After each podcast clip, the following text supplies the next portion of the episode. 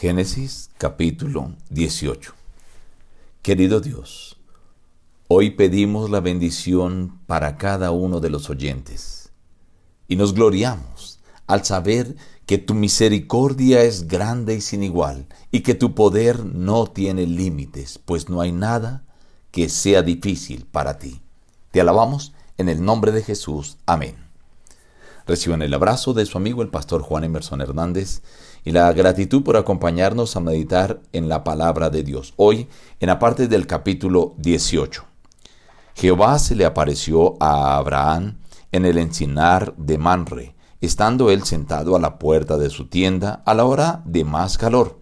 Alzó los ojos y vio a tres varones que estaban junto a él. Al verlos, salió corriendo de la puerta de su tienda a recibirlos y se postró en tierra y dijo, Señor, si he hallado gracia en tus ojos, te ruego que no pases de largo junto a tu siervo. Haré traer ahora un poco de agua para que te lavéis vuestros pies, y luego os recostaréis. Traeré también un bocado de pan. Ellos dijeron, haz como has dicho. Entonces Abraham fue deprisa a Sara y le dijo, toma enseguida tres medidas de flor de harina, amásala y haz panes cocidos debajo del rescoldo.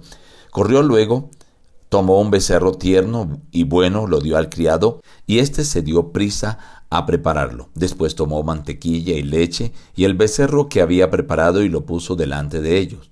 Él se quedó con ellos debajo del árbol y comieron. Entonces dijo, De cierto volveré a ti el próximo año, y para entonces Sara, tu mujer, tendrá un hijo. Sara escuchaba a la puerta de la tienda que estaba detrás de él.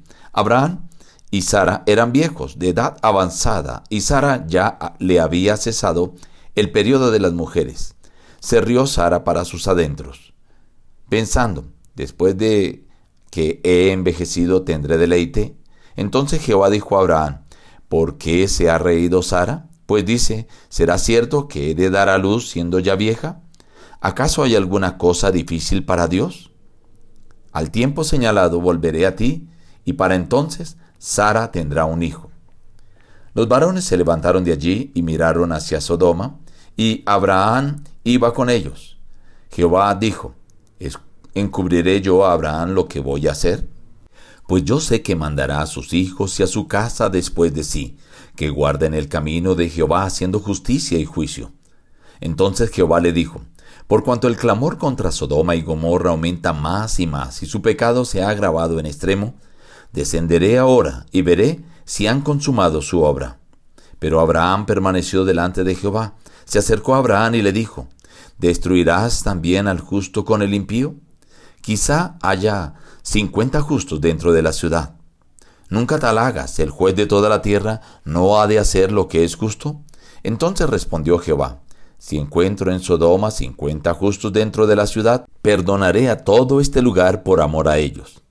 Abraham replicó y dijo, Te ruego, mi señor, que me escuches aunque soy polvo y ceniza. Quizá falten de cincuenta justos cinco. Jehová respondió, No la destruiré si encuentro allí cuarenta y cinco. Volvió a hablarle Abraham, quizás se encuentren allí cuarenta. No lo haré por amor a los cuarenta, dijo Jehová. Abraham volvió a suplicar, No se enoje ahora mi señor si le digo, quizás se encuentren allí treinta. No lo haré si encuentro allí treinta, respondió Jehová. Abraham insistió, soy muy atrevido al hablar así a mi señor, pero quizás se encuentren allí veinte. No la destruiré, respondió por amor a los veinte. Volvió a Abraham a decir, no se enoje ahora mi señor si solo hablaré esta vez. Quizás se encuentren allí diez. No la destruiré, respondió Jehová, por amor a los diez. Jehová se fue y Abraham volvió a su lugar. Resaltemos algunas cosas importantes de este capítulo.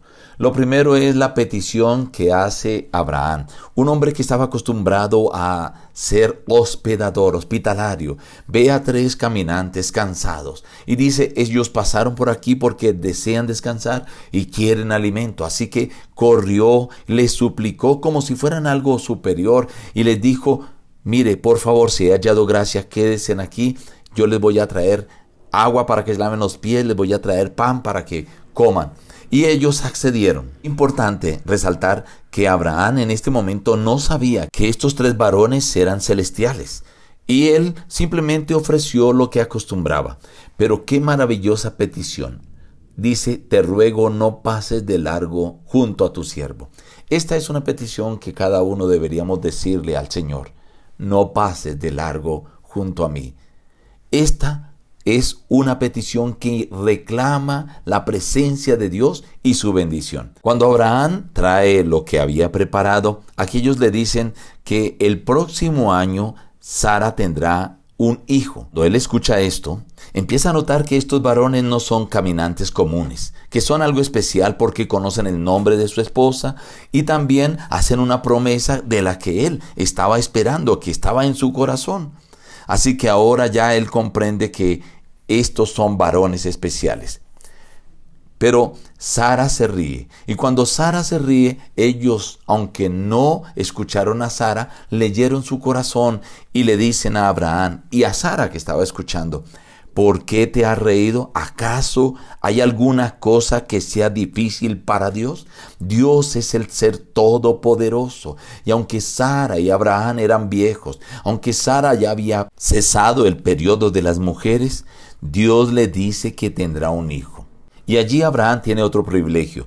Dios le comenta lo que piensa hacer con Sodoma y Gomorra, ciudades cuyo pecado había llegado hasta el extremo y el clamor de la gente había llegado hasta los oídos de Dios. La conversación que se registra a continuación se da a entender que Abraham comprendía perfectamente que estaba hablando con Dios. Cuando le dice, Nunca tal hagas. El juez de toda la tierra no ha de hacer lo que es justo y el único juez de toda la tierra es Dios. Cuando Abraham le pide, mire, si hay 50 justos, ¿tú perdonarás aquel lugar por amor de los 50 justos? El Señor es un Dios misericordioso, pero Abraham acude en este caso a la justicia, pensando en que no puede destruir al impío con el justo. Y el Señor dice, por amor a esos cincuenta justos, no destruiré a esos impíos. Y aquí se nota cómo, gracias a los justos, muchos impíos son salvos. Abraham sigue disminuyendo, 45 a 30 a 20, finalmente llega a 10 y cree que allí en aquella ciudad habrán 10 personas justas. Pero encontramos aquí cómo aún por diez personas Dios está dispuesto a perdonar a todas estas personas impías. La misericordia de Dios es grande.